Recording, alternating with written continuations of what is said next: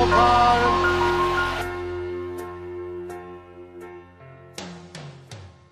Hallo und herzlich willkommen zu einer neuen Folge Alle beide. Patrick und ich sitzen wieder zusammen. Ja, und jetzt erstmal zu dir, Patrick. Wie ist es? Was gibt's Neues? Was gibt's Neues? Was soll es äh, in diesen Tagen Neues geben? Nicht so viel, würde ich sagen, äh, aber ist soweit ganz gut. Es geht alles seinen Weg. Äh, bisschen her, wo wir aufgenommen haben. Sportlich ging es äh, rauf äh, oder nee, tendenziell eher runter Ja. und gerade ein bisschen, äh, bisschen wieder rauf. Wir haben heute Montag, den äh, 8. März und der Bayer hat am Wochenende endlich mal wieder gewonnen. Äh, wurde Zeit, oder? Auf jeden Fall. Wobei ich trotzdem am Wochenende so ein bisschen traurig war, nachdenklich. Gestern war es tatsächlich ein Jahr her, wo ich im Stadion war. Aufmerksame Zuhörer wissen ja, ich war nicht in Glasgow. Ich wollte sagen, ein Ähm. Jahr her, wo du nicht in Glasgow warst. Und das äh, letzte Spiel, wo ich im ähm, Stadion war, war Heim gegen Frankfurt, haben 4 4-0 gewonnen. Und das war gestern tatsächlich ein Jahr her. Und ich glaube, es geht vielen so wie mir. Ich, ich verstehe euch. Es war traurig. Definitiv traurig, ist auf jeden Fall Wahnsinn. Das ist schon ein Jahr her. Also ich werde nie vergessen in Glasgow, wie Leute gesagt haben: Ja, gut, machen wir halt mal drei Wochen jetzt Pause und dann geht es schon irgendwie weiter. Jetzt ist einfach ein Jahr rum und Ja. auch aufmerksame Zuhörer wissen, dass ich da pessimistisch bin. Ich glaube, es wird auch mindestens noch ein Jahr dauern, bis es wieder äh, so weitergeht, wie es, äh, es vorher mal war. Aber gut, wir dürfen. Äh, den, äh, wie war das, den Sand nicht in den Kopf stecken oder den Kopf nicht in den Sand stecken, äh, ne? genau so. Und äh, äh, wir machen äh, weiter und wir haben äh, ein spannendes Thema heute, oder? Ja, auf jeden Fall. Ich wollte auch schon sagen, nicht zu negativ hier in die Folge, sonst machen jetzt alle auf Stopp. Die wollen wir nicht mehr hören. Also nee, wir haben ein cooles Thema. Wir haben es auf Social Media auch schon äh, ein bisschen angeteasert. Wir wollen mal ein bisschen über Choreos sprechen. Und äh, auch nicht nur heute in der Folge, sondern wahrscheinlich die nächsten ein, zwei, drei Folgen äh, mit verschiedenen Leuten sprechen von damals. Ähm, auch aktuell Leute, die da jetzt so ein bisschen mehr äh, involviert sind.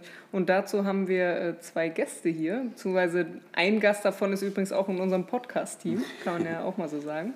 Ja, und damit herzlich willkommen, äh, Jordan und Puffy. Hallo? Hallo. Ja, ihr dürft jetzt auch sprechen, genau, das war der Sinn. Äh, nee, herzlich willkommen. Äh, cool, dass ihr euch äh, die Zeit nehmt äh, für dieses spannende Thema. Wir haben im Vorgespräch ja schon ein bisschen äh, überlegt und auf ein paar Zahlen, Daten, Fakten geguckt. Äh, Choreografien sind ein äh, ja, langes Thema, da haben wir eine gewisse lange Tradition in Leverkusen und da wollen wir äh, heute drauf eingehen und mal gucken, so wie das alles angefangen hat. Äh, Puffy äh, als unser Fanbetreuer seit äh, wie vielen Jahren? Seit 1988. Na, seit, seit sehr lange.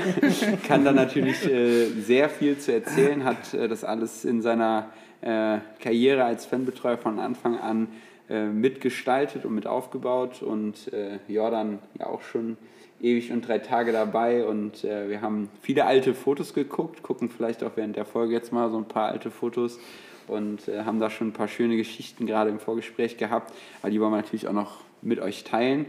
Ähm, ich würde sagen, zum Beginn, damit die Hörer auch nochmal einordnen können, könntet ihr euch vielleicht nochmal kurz vorstellen. Papi, du hast gerade schon gesagt, seit 1988 äh, Fanbetreuer. Vielleicht kannst du noch mal kurz zwei, drei Worte sagen, wie du überhaupt so zum Bayer gekommen bist und auch in die Position als, als Fanbetreuer. Ja, zum Fußball gekommen bin ich ja 1971. Äh, hatte mein werter Bruder seinen achten Geburtstag. Ich war da noch vier. Und äh, der hatte dann seinen Kindergeburtstag gefeiert und wollte mit seinen Kumpels äh, auswärts nach Solingen fahren. Mein Vater hat das dann organisiert und ich durfte als Vierjährige dann mit.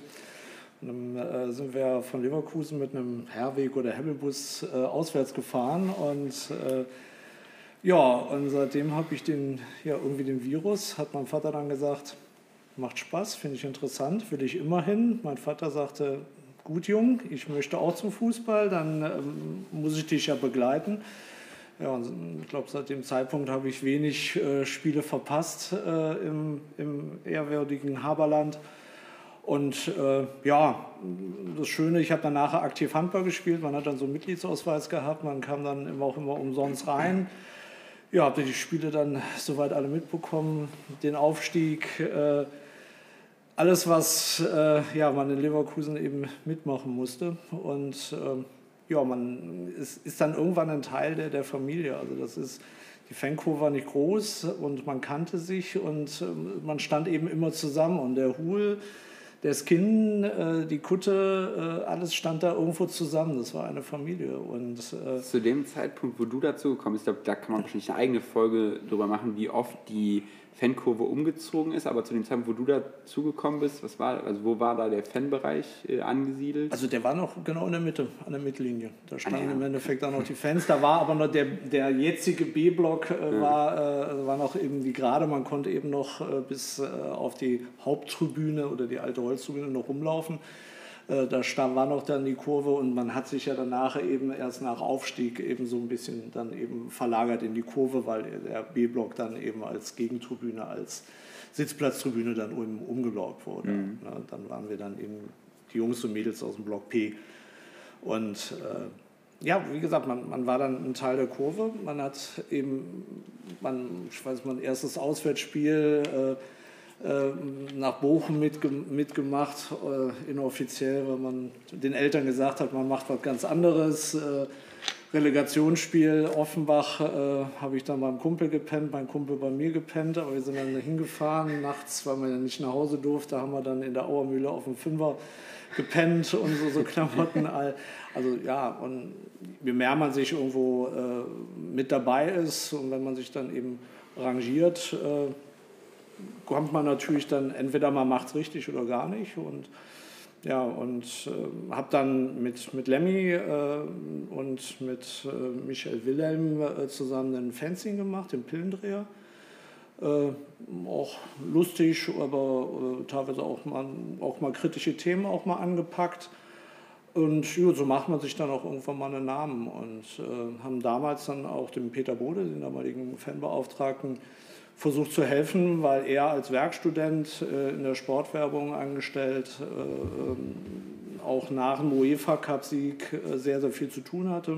Die Fanclubs ja, standen Schlange, um sich eben auch anzumelden. Und ja, und das war, glaube ich, im Oktober 88, als auf dem Fanclub-Meeting Peter äh, bei den Fanclubs nachfragte, ich brauche zwei Leute, die helfen. Und ja, da wurden wir dann gewählt. Und ich habe das irgendwie so im Hintergrund noch mitbekommen und so wollte das machen. So, äh, äh ja, ja, seitdem bin ich es dann irgendwie und ja, konnte dann irgendwann 99 äh, im April mein Hobby zum Beruf machen.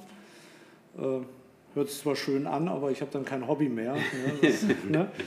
Äh, ja, und jetzt bin ich, schimpfe ich mich Fan- und Behindertenbeauftragter, kümmere mich, wie gesagt, einmal um die Fans, aber auch um die Fans mit Handicaps.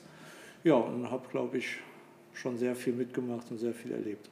Ja, sehr gut. Danke für die Einleitung. Auf jeden Fall viel äh, zu erzählen und äh, ja, gerade dann Anfangszeit äh, und Thema Choreos kommen wir dann gleich zu, Max. Vielleicht kannst du auch noch kurz äh, zwei, drei Worte zu dir sagen, zur Einordnung, damit die Leute wissen, mit wem sie es zu tun haben. Ja, klar. Hallo zusammen. Ähm, ich glaube, meine ersten Spiele habe ich äh, Anfang der 90er gemacht der Uwe, der Smoothie, hat mich äh, das erste Mal mitgeschleppt. Also ich bin eigentlich in einer fußballverrückten Familie groß geworden, aber meine Mutter und mein Vater, die haben das nicht so geteilt, vielleicht weil die auch wussten, in was für Kreisen Uwe damals so unterwegs war. Und ähm, ja, ich äh, wurde dann ab und zu dann doch mal mitgenommen und habe es halt immer mal wieder geschafft, im Stadion zu sein. Ich erinnere mich an ein Spiel gegen Uerdingen, weiß nicht, 94 oder so, glaube ich. Vorher war ich auch äh, immer schon mal da, bin mir da jetzt aber nicht so ganz sicher. In der Saison, wo der Bayer fast abgestiegen wäre, äh, durfte ich dann gar nicht gehen. Ich weiß noch, wie ich heulend zu Hause gesessen habe und dann total erlösend vom Radio gesessen habe, dass Markus Müncher halt das Tor gemacht hat, der Bayer nicht abgestiegen ist. Ja, und danach bin ich dann halt wirklich, äh, durfte ich dann halt auch öfters ins Stadion gehen. Und meine Eltern, ja, die haben dann irgendwann gemerkt, dass mir das halt irgendwie total Freude bereitet. Und dann war ich halt viele Heimspiele immer da. Ja, und je öfter man da war, guckt man dann halt irgendwie auch immer in die Kurve und hat dann auch den Drang irgendwie gehabt dahin. Irgendwie im Tor, hinterm Tor war das damals, 2001 würde ich sagen. Ja, da bin ich, äh, habe ich mich darüber bewegt und Leute kennengelernt und ja, so hat man dann halt den Weg zu UL gefunden.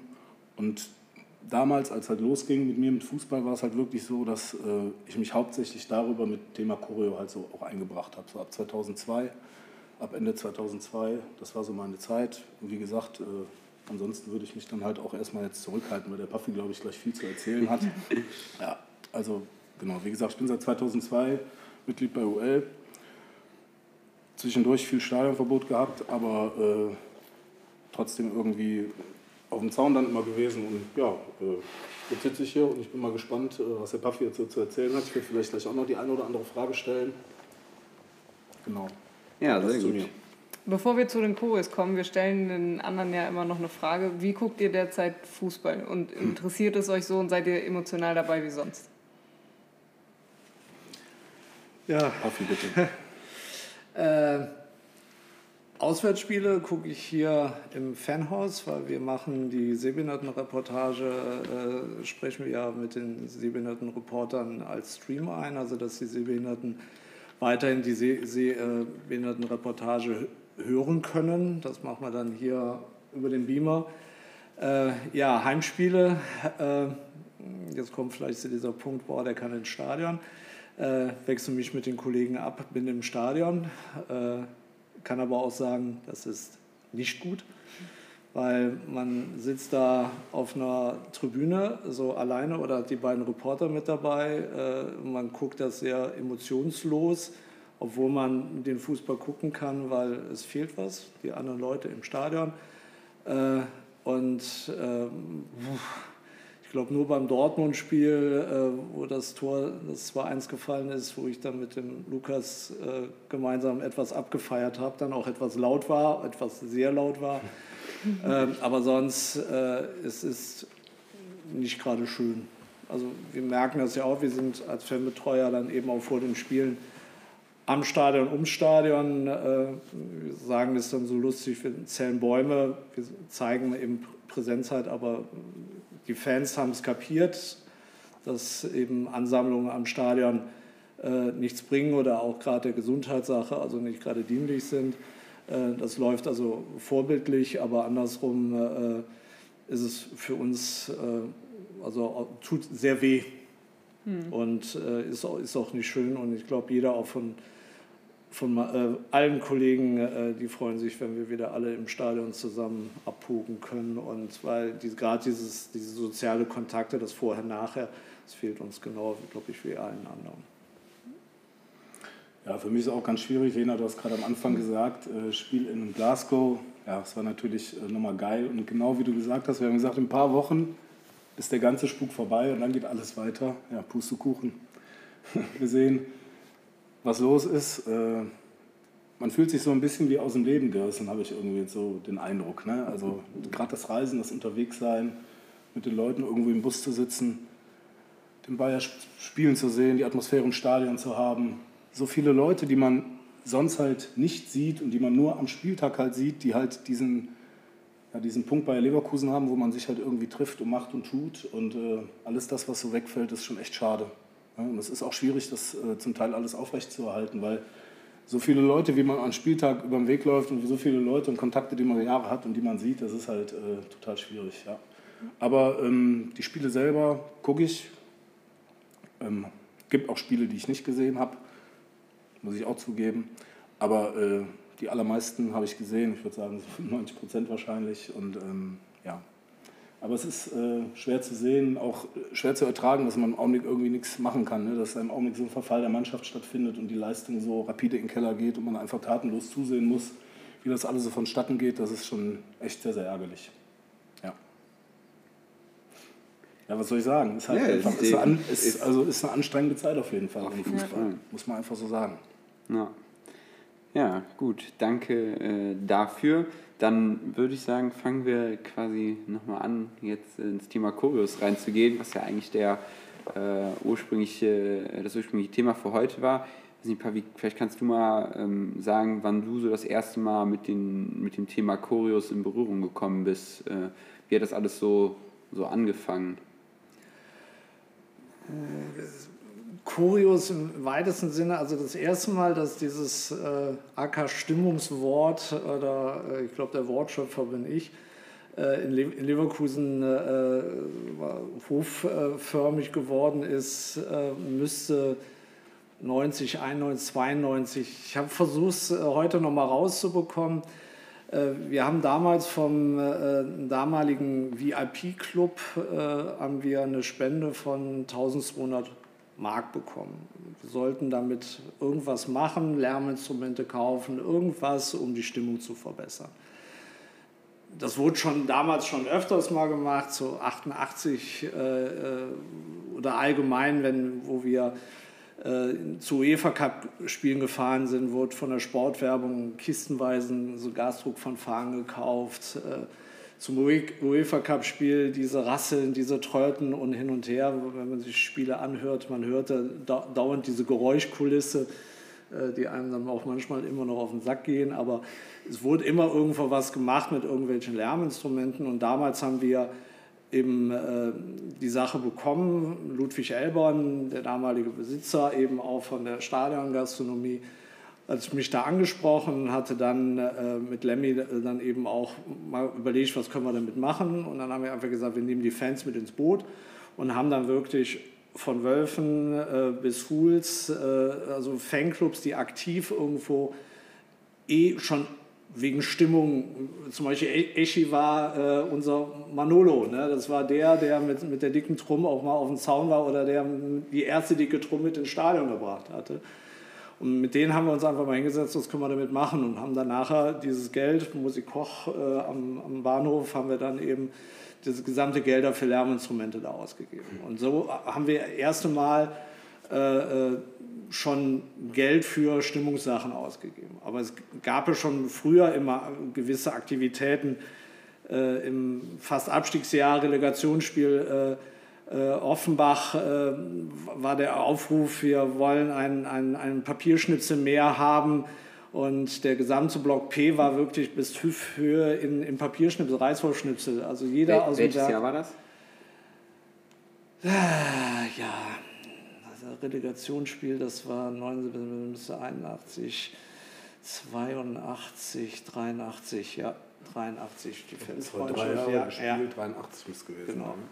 Da hatten wir, ich weiß nicht, äh, allein war ich schon ein erster Fanclub, da hatten wir, glaube ich, 30, 30 große Müllsäcke mit Papierreißwolf-Schnipseln aus dem Berg rausgeholt. Und das in, in einer kleinen Kurve, was da alles angeschleppt wurde.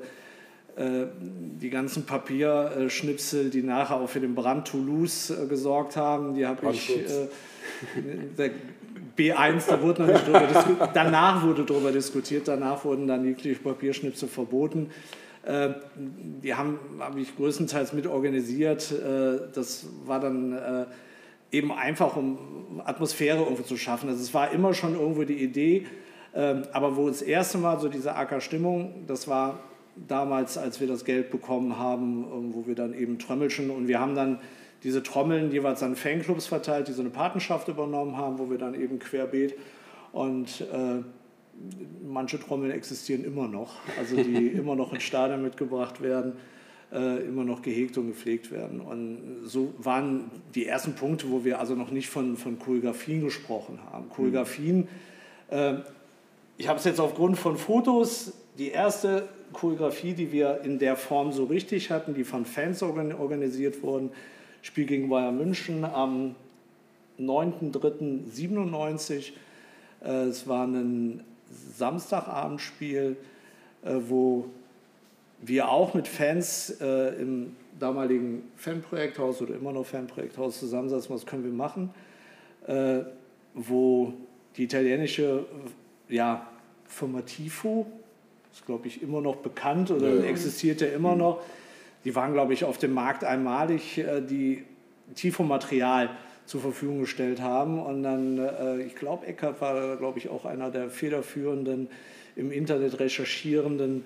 Wir haben gesagt, wir haben da was, wir können mal gucken. Und dann äh, haben äh, Fanclub Desperados, ich meine Mad Boys und zwei Einzelpersonen diese Summe auf den Tisch gelegt und haben gesagt, komm, bestellen wir. Und dann, dann war das ganz kompliziert, da war das noch nicht mal mit Überweisen. Dann, äh, aber wir haben die Dinge auf jeden Fall bekommen, haben die Bahn zurechtgeschnitten und äh, das war ja damals noch der Vorgänger von Premiere. Also wir wussten gar nicht, dass unsere Choreografie für Mannschaftsaufstellung, für ein Pipapo benutzt wurde. Also auch, oh, guck mal, was in Leverkusen los war, also die erste Choreografie, die ja auch in, in deutschen Stadien auch lief. Also sonst gab es das ja auch noch nicht.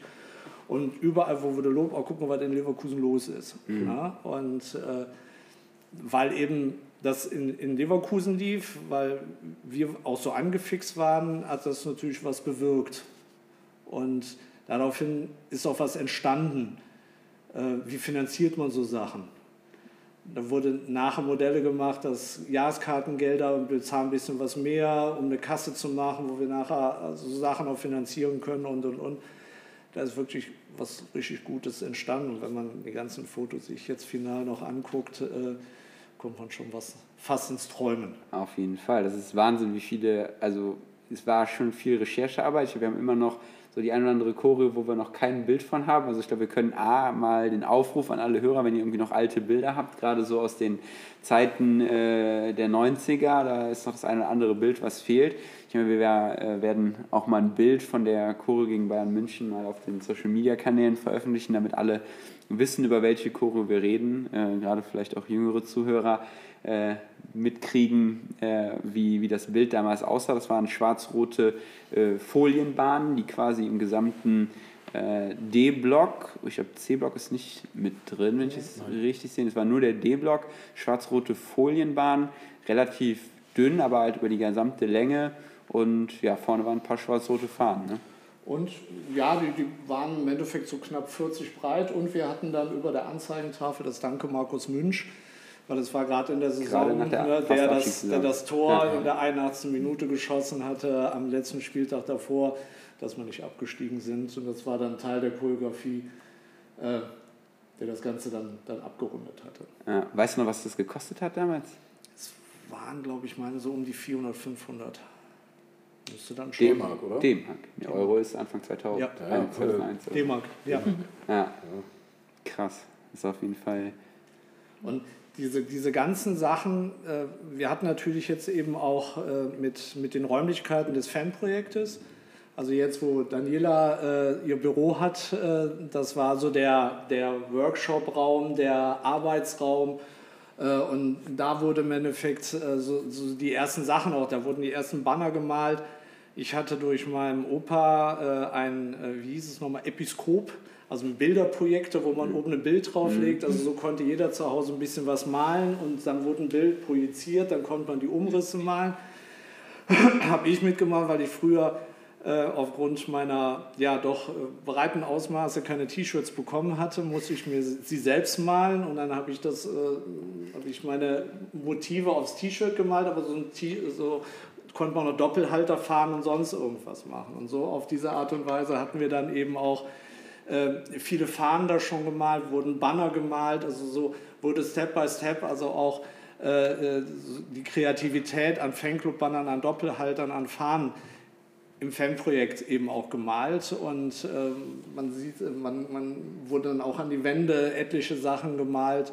Äh, ich weiß noch, wir hatten äh, die erste Schwenkfahne der äh, der Young Boys wurde mit Airbrush gemacht, weil ich früher auch viel mit Airbrush gemacht habe. Dann haben wir dann zusammen äh, geairbrushed äh, und, und was ich auch noch, die erste große Schwenkfahne, die wir hatten, äh, war eine Stabhochsprungstange, äh, Stange, die wir beim TSV äh, uns geholt haben äh, und konnte nur vom Eschi und von mir geschwenkt werden, weil die anderen alle mit, der, mit dem Lappen umge... Also es war noch eine alte Baumwollfahne, Ach, aber es war ein Riesenlappen und äh, alle haben gesagt, oh, das sieht super aus, aber immer wenn wir die Dinge geschwungen haben, haben wir nachher dann über unsere Hausratversicherung dann Brillen bezahlen müssen, weil wir die ganzen Köpfe dann mit Brillen rasiert haben.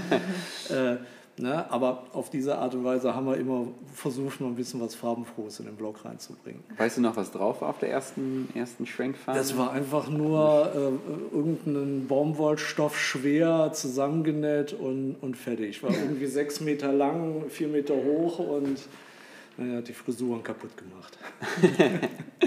ja, wenn du sagst, so 97 war die erste Chore, wie war zu der Zeit die, die Fanszene so aufgestellt. Es gab ja schon, du hast gerade eben äh, Desperados auch als Fanclub genannt, Mad Boys als Fanclub genannt. Wie, wie, wie war das oder wie, wie viele Leute waren da so aktiv bei dem Thema, haben da mitgeholfen? Das war ja wahrscheinlich noch ein relativ kleiner Teil, auch ein kleiner Teil an Fanclubs noch, oder? Also ich habe hab mir so war auf jeden Fall Fanclub Vikings, weil da aber noch die Moschals noch bei eher bei den, bei den Vikings noch im Endeffekt mit waren, Mad Boys ganz klar. Äh, Fanclub Supporters, ne, glaube jetzt gar nicht mehr aktiv oder noch irgendwo noch in anderen. Mhm. Äh, äh, dann ja eher so, so Einzelpersonen, die eh immer irgendwo auch äh, jetzt im, im Bereich Fanprojekt eben rumliefen, die da mit dabei waren. Aber das waren so diese, diese, so der harte Kern, ne? so, so Einzelpersonen, aber es fing schon an, dass es äh, jetzt nicht negativ, sondern ultralastig zu werden. Also junge Leute, die eben Bock hatten, eben auch aktiv zu werden und eher so mal so die, die, die Fraktion älter, äh, erster Fanclub oder äh, ne, die waren dafür nicht zu gewinnen. Ne? Mhm. Die waren im, und da merkte man also schon, dass eben gerade diese Aktivität eher schon eben für die neue Generation Fans da ist. Wie hat sich das Ganze dann bei euch weiterentwickelt? Also ihr habt dann da die erste Kurve gegen München gemacht, dann, wie du gesagt hast, immer Doppelhalter etc., was ja jetzt normaler Stand, also Standard ist, bei jedem Spiel sowas dabei zu haben. Wie hat sich das dann nachher entwickelt? Dann kam irgendwann der Choreo Nummer 2 und Nummer 3. Wie habt ihr es auch finanziert? Wir wissen ja alle, äh, Stofffarbe, alles teuer. Ähm, wie war das? Es, es, kam relativ schnell eben äh, auch die Frage, wie man das finanzieren kann. Und dann kam äh, relativ schnell diese, diese 5-Mark-Geschichte für jede Jahreskarteninhaber. Hat, das hatten wir im Fanclub-Meeting auch beschlossen. 5 Mark werden zusätzlich zur Jahreskarte in den TOF bezahlt, in den Fanbudget. Und äh, wir haben das abgestimmt, das ist äh, einstimmig beschlossen worden. So hatten wir so eine, so eine Kampfkasse, hatten aber, glaube ich, nach einem Jahr gemerkt, das bringt nichts. Dann wurde das dann erhöht und nachher waren es, glaube ich, 25 Euro. Äh, und äh, konnten dann wahnsinnig viel machen, äh, die nachher sogar in Richtung, weil der damalige, mein damaliger Chef Lutz Hoffmann dann eben auch sagte, können wir noch was mehr machen? Und äh, Bayern 4 dann auch sagte, ja, wir haben sogar nachher eine Halle gehabt, weil wir haben gemalt an Orten, die, äh, es wurde eine riesengroße Blockfahne gemalt mit einem Stadtwappen am Ausbesserungswerk in, in, in, äh, in Opladen. Äh, geheim. Die Abdrücke konnte man noch Jahre noch auf, auf dem Boden sehen. Und, äh, aber das Geheime war da, also die Fahne war so groß, dass einer, der mit dem Flugzeug äh, auf dem Landeanflug äh, äh, nach Köln-Bonn hat das Ding gesehen und hat dann gesagt, ich habe gesehen, ihr habt da nee, wir haben nichts gemalt, doch, ich habe das so Flugzeug gesehen. Also wir haben teilweise auf, auf, an Flächen nachher gemalt, weil uns die Flächen fehlten und da war natürlich nachher so eine Halle natürlich gut und so konnten wir dann mit dem Budget auch nachher noch eine Halle bezahlen. Also, mhm. ja, wir hatten mit dem Budget viele Möglichkeiten, aber das Budget war auch oftmals Streitpunkt, weil natürlich dann, wenn irgendwas mal nicht vernünftig gelaufen ist, wenn Pyro gezündet wurde, sagte natürlich der Verein, ja, ihr habt aber gezündelt und jetzt wird das nicht mehr gemacht und äh, auch der Einblick, mal einen richtigen Kassensturz wurde auch nicht ermöglicht, auch teilweise uns nicht. Und äh, so war das dann auch nachher auch nicht immer gerade gut. Aber wir hatten da wirklich ein Budget, wo wir machen konnten, wo wir, ich weiß nicht, glaube ich, irgendwann mal, ich glaube, 5000 Rollen Klebeband geholt haben, weil vieles, äh, äh Ecker war irgendwann auf dem, auf dem, äh, wir machen nur noch mal alles mit Folien. Ne? Da wurden tausende Rollen von Folien geholt und äh, 5000 Rollen Klebeband. Von These, da haben wir, glaube ich, immer noch 1000 von. Ne? Also wir hatten Wahnsinnslager, wir hatten, wir hatten also so viele Sachen, äh, was, was in der Hinsicht schön war. Äh, und wenn wir eine neue Nähmaschine, dann brauchten wir nicht viel diskutieren, dann wurde die eben auch gekauft. Na, also, oder wir haben Blockfahren-Rohlinge, hatten wir äh, 20 Stück in Säcken gehabt. Ne, und wenn wir irgendwann eine Idee hatte, haben wir gemacht. Mhm. Na, also wir hatten da wirklich viele gute Möglichkeiten. Vielleicht nochmal ganz kurz zeitlich die ähm, Reihenfolge des Fanblocks, ne? weil wir haben über P, also Block P war ja hinterm Tor, wo heute H-Block ist, ne? richtig? Ja. Und dann, ich erinnere mich auch an ein Foto, war nicht auch der heutige A-Block auch mal eine Zeit lang ein Stehplatzblock? Ja, wir, alle Ecken. Alle Alle, Eckenstadien ne? waren Also, Stehplätze. in, in der Saison, also der, äh, der erste Bauabschnitt war ja A, B und C-Block im Jahr des UEFA Cup-Siegs. Und da war schon äh, die Diskussion in der Fanszene, wechseln wir auf die neue Tribüne in den Eckblock oder bleiben, wir weiter äh, in der Pottasche stehen. Und es kristallisierte sich relativ schnell raus, komm, wir gehen auch in den, in den neuen Bereich. Äh, also wir sind aus dem Block P in den, in den A-Block, von den A-Block in den C-Block. Und das war ja eine, ja, ich sag mal so eine Finte von Kali, die aber polizeiliche, sicherheitstechnische Sachen hatten. Die Auswärtsfans mussten, wenn sie mit der Bahn angekommen sind, äh, unter der Stelze lang in, in ihrem Block in, in, in den E-Block. Und da waren natürlich immer viele Möglichkeiten, am TSV mal querbeet mal zu laufen. Ach, in dem Moment, wo Block P noch da war, war Gästeblock E. Also heutiger Block Ja, E war im- Gästeblock. wo wir auch im A-Block waren und sowas, war der E-Block der Gästeblock. Und da waren natürlich teilweise, äh, waren also äh, Bereich Stelze, äh, äh, TSV-Anlagen waren immer irgendwelche Probleme. Und die Polizei hat eben einfach gesagt, wir hätten jetzt gern den, den Gästeblock, den G-Block als Gästeblock. Und der Kali hat eben gesagt, pass mal auf, zieht doch um. Ne, geht in den C-Block, ne, wir machen ja irgendwo mal die Ecke zu und wir können da, äh, und dann brüllt ihr mal, wenn die Ecke zu ist, dann brüllt ihr ins Stadion rein und so geht euer Schall raus. Und Kali hat das relativ gut verkauft, hat den grünen Pullover für den roten verkauft. Und ich glaube, bis äh, der erste Fanclub war der einzige Fanclub, der gesagt hat, nee, wollen wir nicht, wir sind Jungs der Südkurve, wir bleiben Jungs der Südkurve. Und, äh, aber bis auf der erste Fanclub haben wir gesagt, okay, wir wechseln. Und es war aber in, in der Hinsicht, eine, weil so konnte die Polizei sagen, wir führen die an der Dünn lang, wir haben da Zäune, wir haben da nur eine Brücke, wir brauchen wenig Polizei. Und so ist, ist glaube ich, fast einmalig, dass äh, eine, komplette Fanszene äh, im Stadion ihre, ihren Bereich mal eben wechselt. Ne? Krass, ne? Stell dir mal vor, das wäre krass gekommen. Stell dir mal vor, Kali hat das nicht so gut verkauft oder die Leute hätten es damals nicht gesagt, dann wäre, keine Ahnung, heute Nordkurve ist so für uns so präsent und gerade auch, ich glaube, für viele junge Leute, die das gar nicht anders kennen. Ich äh, denke, also ich wusste, ich wusste Block P, das war mir klar. Ich hatte es gibt ein cooles, richtig cooles Bild, kann man vielleicht auch mal posten. Es gab mal einen Protest gegen den DFB, ich meine, das müsste so 92 gewesen sein, da wurde der A-Block, Stehblock leer gelassen, ne? vielleicht kannst du, weißt du noch, um was es da genau ging. Es waren, das waren die ersten Proteste zum Erhalt der, äh, also der DFB fing an, das war ähm, äh, gerade, wo, wo auch international viel Randale war, Stehplätze abgeschafft werden sollen. Und das waren die ersten äh, Aktivitäten, äh, initiiert von, von den Fanbeauftragten, von den Fanbetreuern, von den Fanzinmachern äh, zum Erhalt der Fankultur, äh, zum, also das, was Ne? du zum Beispiel machst, ne? haben wir früher eben auch gemacht. Und äh, da haben wir einen bundesweiten Protest gemacht, äh, die Blöcke leer gelassen und dann eben auch gesagt, wir wollen diese Stehplatzkultur weiter erhalten und haben dann im Endeffekt äh, diese, diesen Protest gemacht. Es war gegen Kaiserslautern, weil ich werde das Spiel nicht vergessen, weil wir haben den Block freigelassen. Das war super, nur die Kaiserslautern sind kurz rübergekommen, haben ein bisschen was Randale gemacht.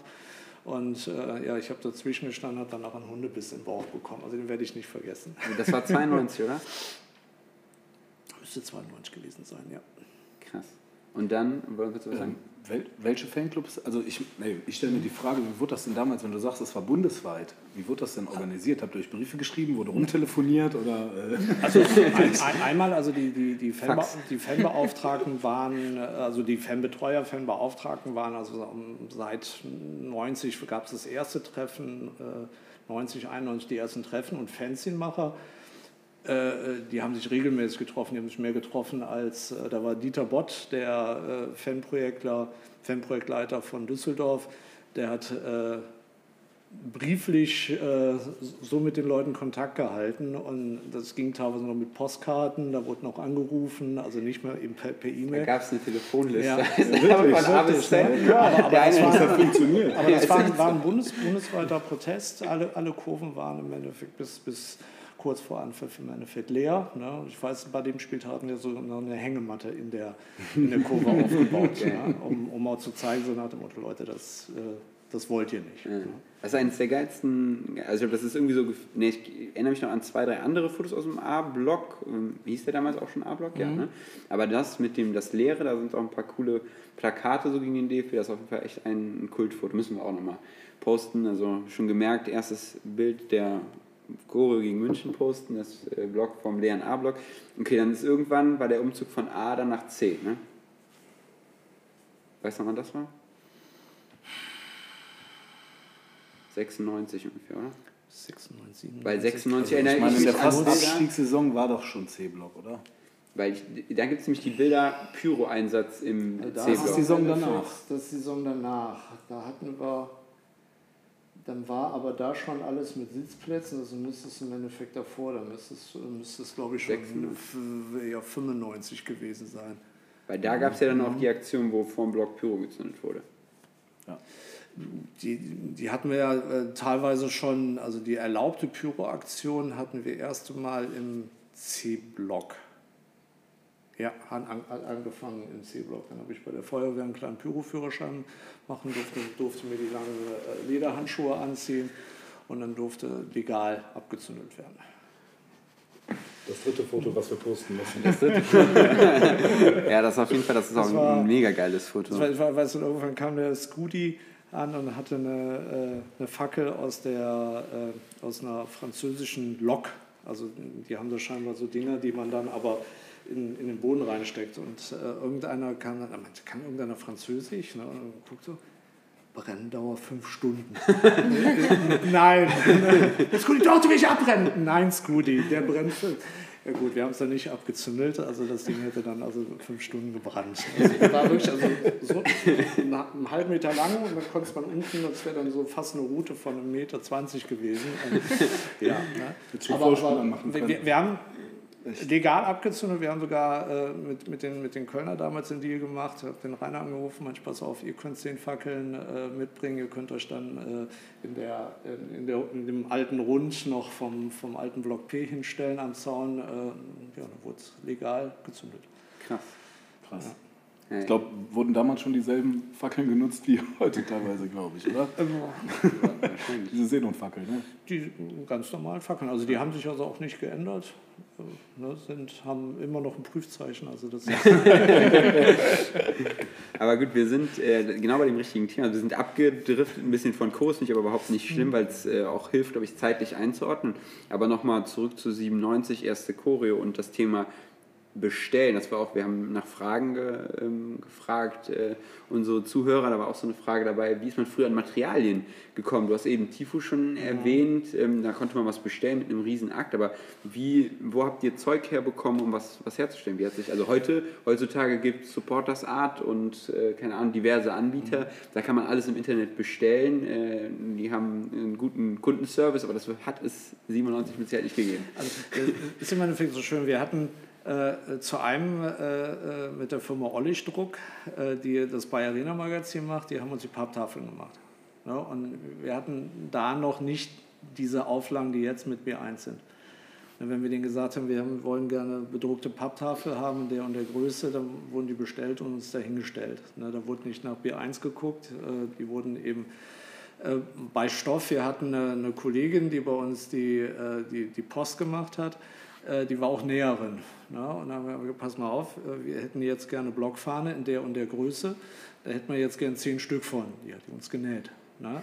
Das war aber nicht B1. Mhm. Ne? Also da gab es zwar B1-Stoffe, die waren aber, äh, die haben gesagt, wofür? Und, aber irgendwann kam der Brandschutz, auch in, in, in Theatern, und äh, der hat dann auch irgendwann mal beim Fußball dann auch mal leider Einzug erhalten. Und dann wurde das natürlich dann von anders. Und wenn ihr anguckt, wie Supporters Art entstanden ist, das sind auch Jungs aus der Kurve.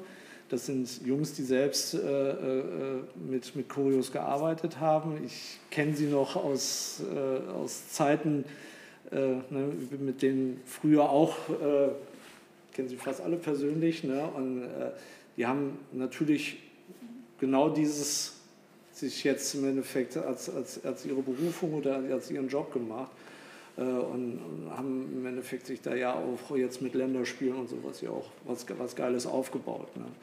Und äh, früher war das eben einfach improvisieren. Da wurde, äh, ich weiß nicht, wir hatten mal auf Bundesebene äh, diskutiert, also die Fanbeauftragten, um einen einheitlichen äh, Fahnenpass zu bekommen, auch einheitliche Teleskopstöcke. Ne? Und dann hat, haben fünf Kollegen verschiedene, ein paar aus Aluminium, ein paar aus äh, Angel, äh, um eben zu gucken. Und dann wurde eben geguckt, welche Firmen können was herstellen. Und äh, so hast du dann eben äh, mitbekommen, ach, das kann man damit machen, das kann man damit machen, dann kannst du da bestellen.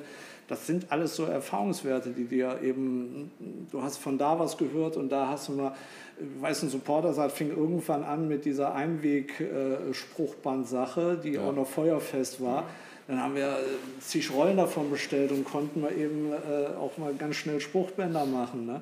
Und das war für die, ich weiß nicht, die haben da tonnenweise von verkauft, aber die hatten dann auch für so eine Marktlücke ne, Tifo war die ersten, die äh, da äh, international was gemacht haben und äh, weil es sehr problematisch war und auch nachher auch, äh, die haben etliche Bestellungen auch an, in, an deutsche Fans auch ver, verhunzt äh, und dann war es dann gut, dass eben Supporters Art da auch eingesprungen ist. Aber war es so, dass, also Supporters Art, ich erinnere mich jetzt zum Beispiel Supporters Art, die Choreo 2004 gegen Rom, Luftballon-Choreo mit diesem äh, Nordkurve-Graffiti-Schriftzug, den wir gemacht hatten ähm, da haben die die Luftballons, weil das so knapp vorm Spiel war, haben die die noch selber dabei, äh, vorbeigebracht. Ich erinnere mich noch, ich habe mit denen hier oben im Fanprojekt gestanden und habe mit denen erzählt. Und im selben Zeitraum, ich glaube davor oder danach, haben wir doch mal ein Pokalspiel gegen Mannheim gehabt. Und ich erinnere mich, dass wir denen gegen, am California sogar gegenüberstanden. Und das waren halt dieselben Nasen, weil die halt von Ultras Mannheim halt einfach waren. Das war damals so und äh, ja, nette Anekdote. Ne? Also wir, wir haben ja da auch schon, auch schon zwei, dreimal Sachen bei denen abgeholt. Ne? Und wenn du, dann, noch, ne? wenn du da mal auf das Gelände fährst und dann guckst du und wenn du nicht weißt, bist du nicht vom Fußball, dann sagst du, oh, was ist denn hier los? Ne? Aber jetzt nochmal speziell, also ähm, Supporters Art jetzt 2004, aber ich sage jetzt mal gerade Ende der 90er, war da, da war doch dann auch größtenteils jetzt Tifo, war das dann da, da wo bestellt wurde oder ähm, wenn dann so Folien oder sowas gebraucht wurden? Folien war die einzige Möglichkeit bei in Italien über Tifo. Sonst hast du fast keine. Wir hatten äh, äh immer mal noch versucht, Bayer AG Netzwerke nach dem Motto, kannst du Folien, gibt es irgendwo was? Ne? Also im Bayerwerk wurden auch Folien gezogen, ne? dann haben wir Reststücke mal bekommen, aber die haben nie irgendwo gereicht. Und dadurch, dass wir, wir hatten nachher den Luxus, ne? wir hatten das Geld und dann konnten wir auch größere Mengen bestellen. Ne? Und dann hatten wir Griff ins Lager, hier hast du rot, hier hast du schwarz, hier hast du, konntest du machen. Ich erinnere mich auch noch wirklich an ganze Europaletten von Folie, auch noch die aus Italien ankamen. Ne? Mhm. Und auch wie, wie, die früher, früher auch die Pyro in die, in die, äh, in die bestellten Schwenkfahnen und äh, bestellten äh, Überziehfahnen eingerollt hatten. Ja, also wirklich, da musst du alles fein, fein säuberlich raussuchen. Also wirklich. Äh, ich bekam auch Wahnsinn. irgendwann mal gesagt: Nee, nee, die, die Kiste machst du mal nicht auf. also, meinst okay. Ja, das war die erste Folge mit Puffy und Jordan. Äh, ich denke, da waren schon ein paar ganz interessante Sachen dabei. Wir haben natürlich noch weiter gequatscht und äh, ein bisschen in die äh, nachfolgende Zeit und, und, über ein paar schöne Anekdoten. Äh, paar Highlights gesprochen, aber auch ein paar Sachen, die schiefgegangen sind. Ähm, die zweit, der zweite Teil der Folge kommt in den nächsten Tagen. Lasst uns gerne schon mal Feedback da, schickt uns eure Fragen, ähm, Kommentare, Anmerkungen, äh, gerne auch Fotos aus der damaligen Zeit, sind wir schon ein bisschen drauf eingegangen. Äh, wir freuen uns auf eure Rückmeldung. Ähm, wie immer, alle beide at nk12.de und ja, viel Spaß und äh, bleibt gesund und wir hören uns. Ciao.